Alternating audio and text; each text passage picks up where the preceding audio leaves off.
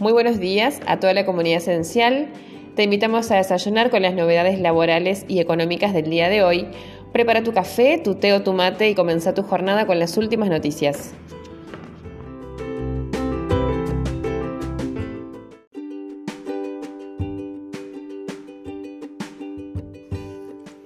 La Administración Federal de Ingresos Públicos habilitó la posibilidad de realizar audiencias remotas durante los procesos de fiscalización del trabajo no registrado.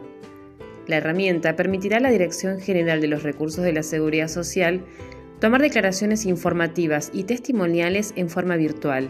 El nuevo mecanismo garantiza mayor celeridad en los procedimientos destinados a constar irregularidades laborales.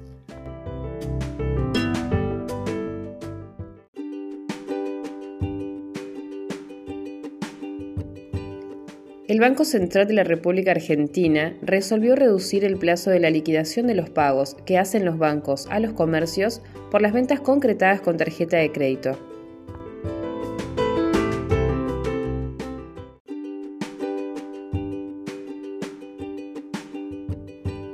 Avanza el proyecto oficial contra la creación de la SAS. La iniciativa suspende por seis meses la constitución e inscripción de las sociedades por acciones simplificadas para facilitar la creación de empresas en 24 horas a través de Internet.